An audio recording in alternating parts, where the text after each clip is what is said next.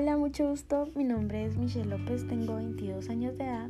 Soy estudiante de diseño gráfico en la Universidad Rafael Andívar de Guatemala, en la cual actualmente pues estoy cursando el segundo año de mi carrera. Y para un curso llamado Desarrollo Humano pues tenemos un proyecto el cual se trata de compartir nuestra experiencia del sentido de nuestra vida en tiempos de pandemia. Y ustedes dirán, ay, otra vez voy a hablar de pandemia, otra vez voy a hablar del COVID-19. No, yo les voy a hablar del sentido que tomó mi vida a pesar de lo que a mí me estaba sucediendo, a pesar de mis alrededores. Entonces, quédense, les prometo no va a ser aburrido. les voy a contar un poco de mi experiencia, de mi familia, de mis amigos.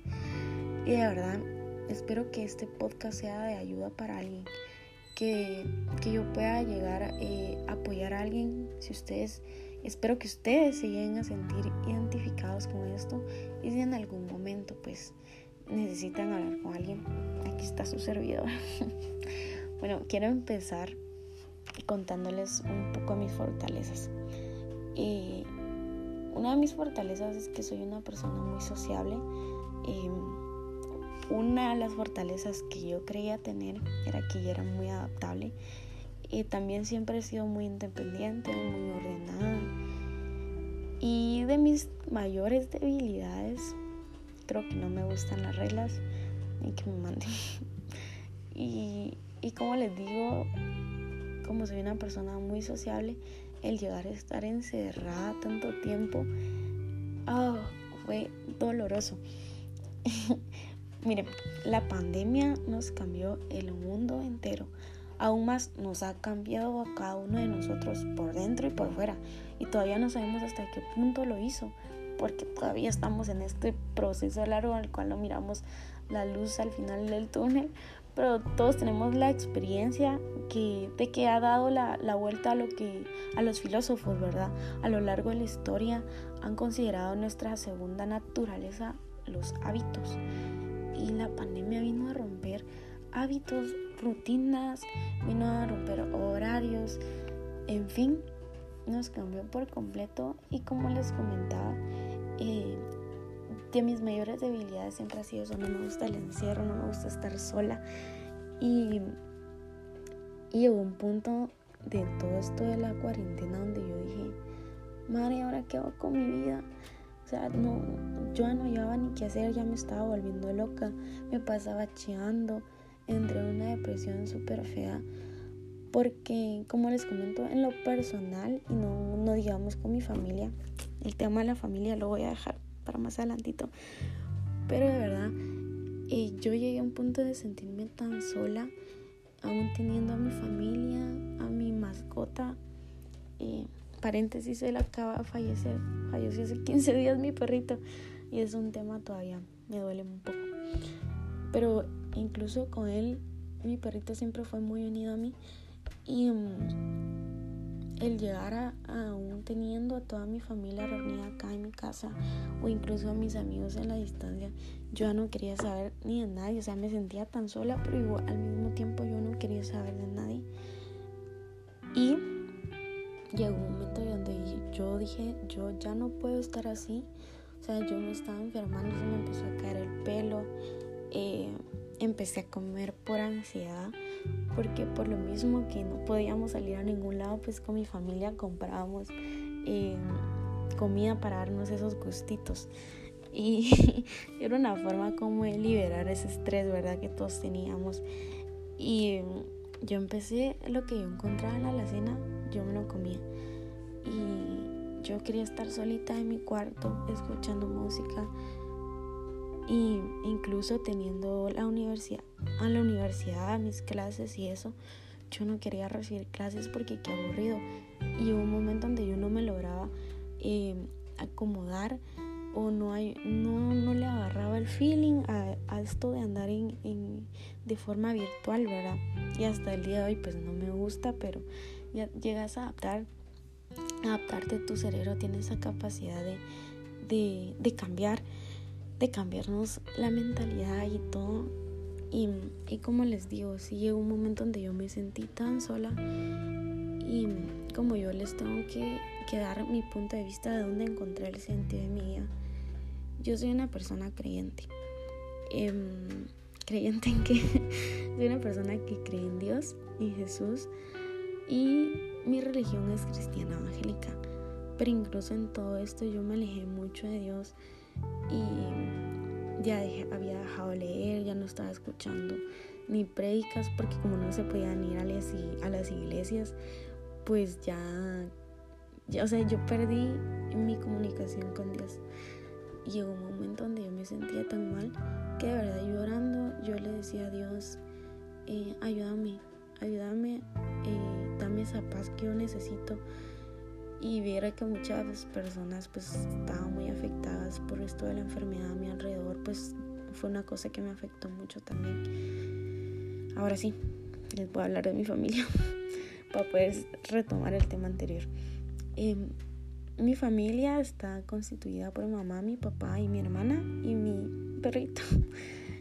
Y creo que todos estábamos acostumbrados a nuestra rutina en que cada quien por su lado hacía lo que le tocaba hacer en el día y en la noche era el único momento donde podíamos reunirnos un rato o ya sea en el desayuno pues cada pues antes eh, de irnos cada quien a, a lo que nos tocaba.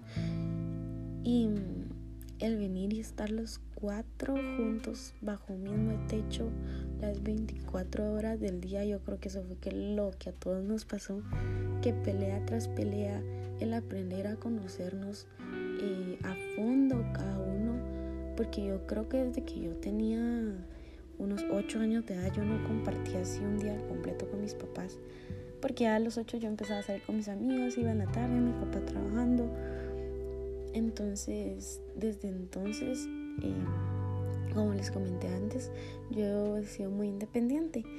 Entonces el estar ahí todos juntos fue como que ese golpe duro de, de realmente aprender a conocer qué le molestaba al otro, qué le hacía feliz.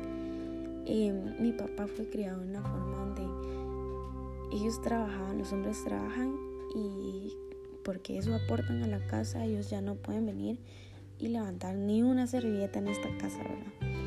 Entonces, como la empresa prácticamente se cerró en ese tiempo, em, más o menos alrededor de unos 15 días o mes.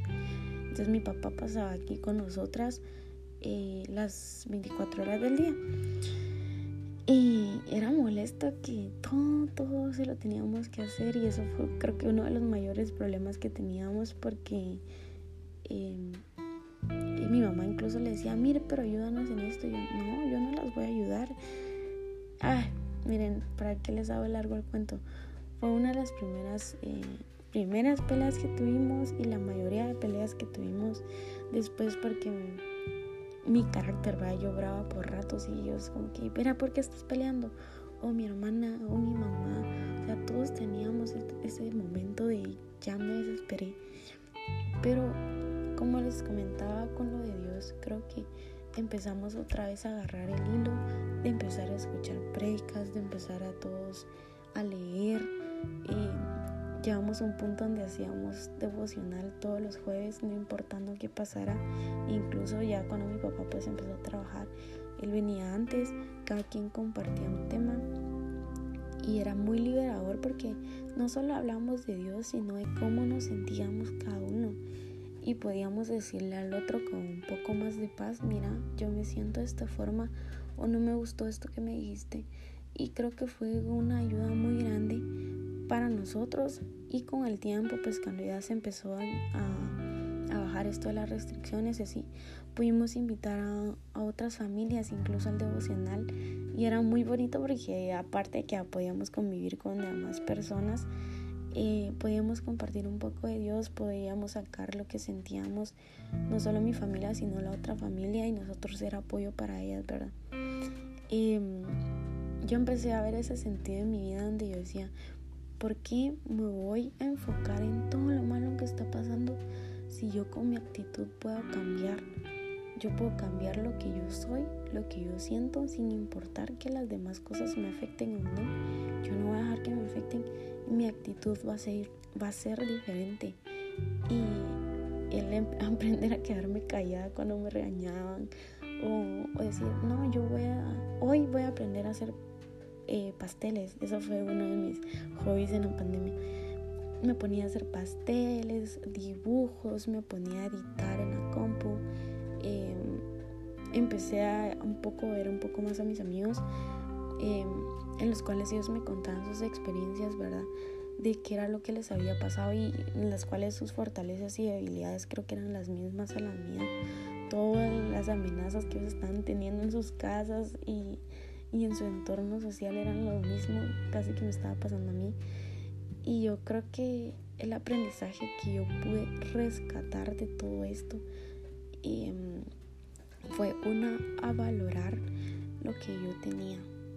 Dos, aprender a conocerme a mí misma y aprender a saber qué era lo que yo quería para mi vida y la forma de actuar correcta de, de la vida. Eh, aprender a, no dejar a Dios de un lado, eh, de llenarme más de Él y aprender que solo en Él tenía esa paz que yo estaba necesitando. Incluso en la U, yo al principio sí fui bien, fui muy descuidada, ya era como que ya no quiero saber de esto, qué aburrido recibir las clases en línea. Pero aprender a valorar y tomarlo eso como una ventaja, porque yo tenía la ventaja de que uno, ya no gastaba gasolina para ir a la universidad. Dos, que podía levantarme a la hora que iba a empezar mi clase, aunque no fue así, mi papá siempre me, ha enseñado a madrugar. Em, tres, creo que es la ventaja, incluso en los exámenes parciales, pues un poco, no vamos a decir que hacíamos trampa, porque no era así, pero fue también de gran ayuda y creo que un poco más liviano para todos ese sentido, ¿verdad? De los estudios. Aunque nos hacía falta la universidad. Ay Dios, yo hasta el día de hoy me muero por ir a la U, por salir con mis amigos, por comerme ese panito ahí en las escaleras de la U, en la cafetería, irme a comprar mi chuco. De verdad, créanme que, que son cosas que uno extraña, pero realmente aprende a valorar. Y yo creo que ese es el aprendizaje que me dejó todo esto de la pandemia. Y cómo encontré el sentido de mi vida, aprendiendo a conocerme a mí, aprendiendo a convivir con mi familia, ayudando a otras personas, pudiendo escuchar de Dios y sobre todo escuchando que realmente quería yo, mi corazón, y, compartir con otras personas eso, lo mismo que a mí me estaba pasando y poder ayudar a otra persona, creo que fue lo que, en lo que yo encontré ese sentido en todo este tiempo de la pandemia, poder ayudar a otra persona de verdad, incluso con víveres, porque muchas personas pasaron necesidad en ese tiempo y con mi familia, pues a las personas que conocíamos o más cercanas les llevamos esa ayuda. Creo que fue algo que también me llenó mucho y agradecerle a Dios porque en todo ese tiempo a mí nunca me hizo falta pan. A mis papás, a pesar de que la empresa estaba cerrada, pues Nunca, nunca nos hizo falta el trabajo, siempre Dios proveó y estoy muy agradecida por eso. Incluso yo hasta, hasta este año me contagié de COVID-19 y ni siquiera me dio fuerte. O sea, a mí me dio como una gripa y los primeros tres días y eso fue todo lo que me dio el COVID. Y ver personas tan enfermas, ver las imágenes que hace poco salieron de los hospitales donde la gente está tirada en el suelo con oxígeno puesto. Yo decía, Dios fue tan bueno conmigo incluso que nadie más de mi familia se ha enfermado. Y yo que me enfermé, ni siquiera padecí tanto esa enfermedad. Entonces, yo creo que debemos aprender a agradecer lo que tenemos ante todo y a conformarnos en el buen sentido de que si esto me está pasando por eh, si yo estoy pasando por una mala situación es por algo y no hay que decir por qué, sino el para qué de cada situación, ¿verdad? Entonces, lo siento por hablar tanto, espero les haya gustado el podcast y, y no me va a alcanzar, pero tal vez haga otro contándoles más experiencias de mí. Gracias por escucharme y si llegaron hasta aquí, se los agradezco mucho. Mucho gusto ahí, les mando un fuerte abrazo y bendiciones para sus familias.